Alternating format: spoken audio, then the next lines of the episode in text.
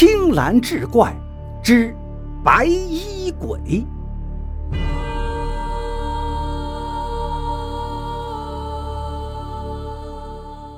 话说这一年，江苏巡抚陈文公将原驻吴县执镇的巡检司署移驻周庄。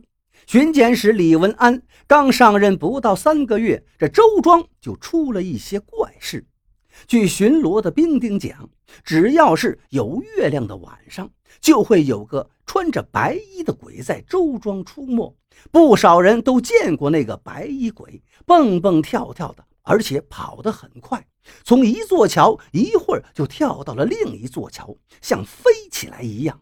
上个月的农历十五夜，李文安路过永安桥一带，就亲眼见过那个穿着白衣的鬼。李文安立即派了兵丁去追，鬼没追着，十多个兵丁全都掉进了河里。这故事是越传越玄，周庄的百姓众说纷纭。有人说那个鬼是个好鬼，是沈万山先生的魂魄，保佑着周庄的平安。有人又说那根本就不是个鬼，是个侠客，对周庄的地形太熟悉了，是专门来劫富济贫的。这些天，巡检使李文安正想着在月夜部署兵丁围剿那个穿白衣的鬼，揭开白衣鬼的真面目，却又出了一件怪事。最繁华热闹的大街上，来了一位爷，自称姓龙，戴着小黄帽，穿着黄色的衣袍，手拿一把折扇，气宇轩昂，身边跟着个仆人，五十多岁的样子。两人谈笑风生，一路走着，对着满街琳琅满目的商品指指点点。两人很是悠闲，见着茶楼就喝茶，遇着酒馆就饮酒。看到喜爱的玩意儿，也只是拿着瞧瞧，并不出钱纳入囊中。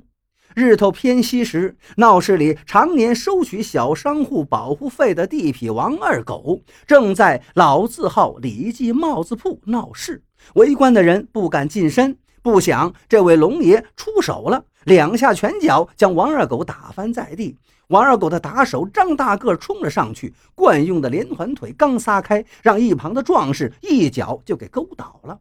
那壮士是巡检使李文安身边的贴身侍卫陈武。李文安得到属下的报告，知道这个龙爷来历不凡，来到周庄的都是客，他做巡检使的可不能让外地客商在周庄吃了亏。再说，也不能坏了周庄这块响亮的牌子。白衣鬼成了李文安的心头病，他拿定主意，今晚又是圆月，一定要捉住这白衣鬼。那龙爷主仆二人兴致勃勃地走上了世德桥和永安桥，观赏着桥下来往的船只，欣赏着周庄水乡的美景，不停地点头微笑着。李文安也不敢带过多随从，只是远远地看着这龙爷。当然，他暗地里给龙爷加了十几位保镖。凭他二十多年官场的经验，这个龙爷绝不是凡人。傍晚，龙爷住进了远离闹市区的平安客栈，这让李文安更加担心了。因为这个平安客栈可不平安呐！那白衣鬼不是在平安客栈出现，就是在平安客栈消失。要是今晚这白衣鬼在平安客栈出现，万一他是个刺客，刺杀了这龙爷，说不定会出天大的事儿。他该如何向江苏巡抚陈文公交代？越是担心，还越是出轨。月亮刚刚升起，那白衣鬼就出现了。他在周庄的桥与桥之间跳跃着，像飞一样，远远看去就像一只疾飞的天鹅。李文安部署的兵丁奋力追赶着，可是和往常一样，兵丁们又纷纷落入水中。白衣鬼进了平安客栈，李文安正欲传唤平安客栈的老板刘一，刘一却从平安客栈里走了出来，高声叫道：“传巡检使李文安。”李文安一惊，但是立刻就明白了八九分。贴身侍卫陈武小声道：“老爷，那龙爷莫非就是当今圣上？”进到平安客栈的会客厅，龙爷上手坐着，下头跪着一个白衣人。龙爷正对着白衣人发话：“你就是周庄人传说的白衣鬼吗？”白衣人全无惧色：“是的，皇上，但我不是鬼，我是人，是等着皇上的人。”李文安忙跪下，转头一看，原来那白衣人是个女子。你是何人？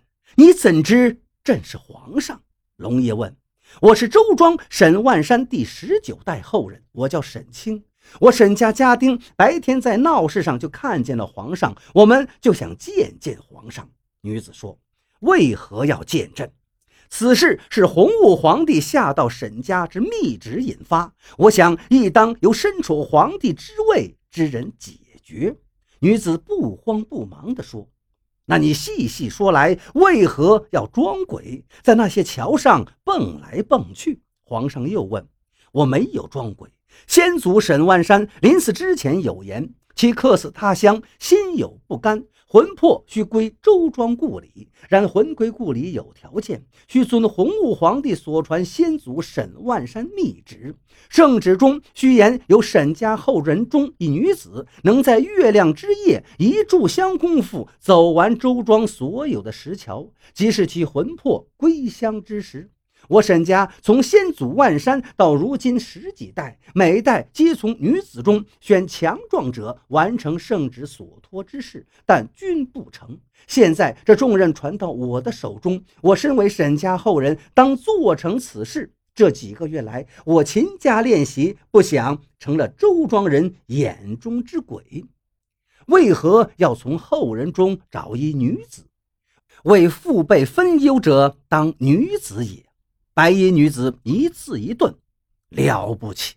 你能一炷香功夫走完周庄所有石桥？皇上又问：“当然还不行，还得加紧练习。周庄现有石桥四十二座，我如飞一般也得三炷香功夫。”皇上摇了摇手中的折扇，叫道：“李文安何在？”李文安慌忙叩首：“臣在。汝知百姓有难，汝设法助之。”皇上发话。第二天，李文安召集大批河工，研究周庄石桥的规划与布局。当道而合理的石桥，尽力修缮；不规范又年久失修的石桥，一律拆除。十天后，李文安盘点石桥，细细数了数，只剩下了十四座桥。又一个月圆之夜，沈清又穿上白衣，点燃一炷香，在巡检使李文安的注视下，像只白鹤飞越了十四座石桥。这个夜晚，沈家灯火通明，举行了盛大的祭奠仪式，迎接先祖沈万山魂魄归家。后来有人去过皇宫，看到过一个宠妃，眉清目秀，嘴角有一颗痣。即向沈家小女沈清。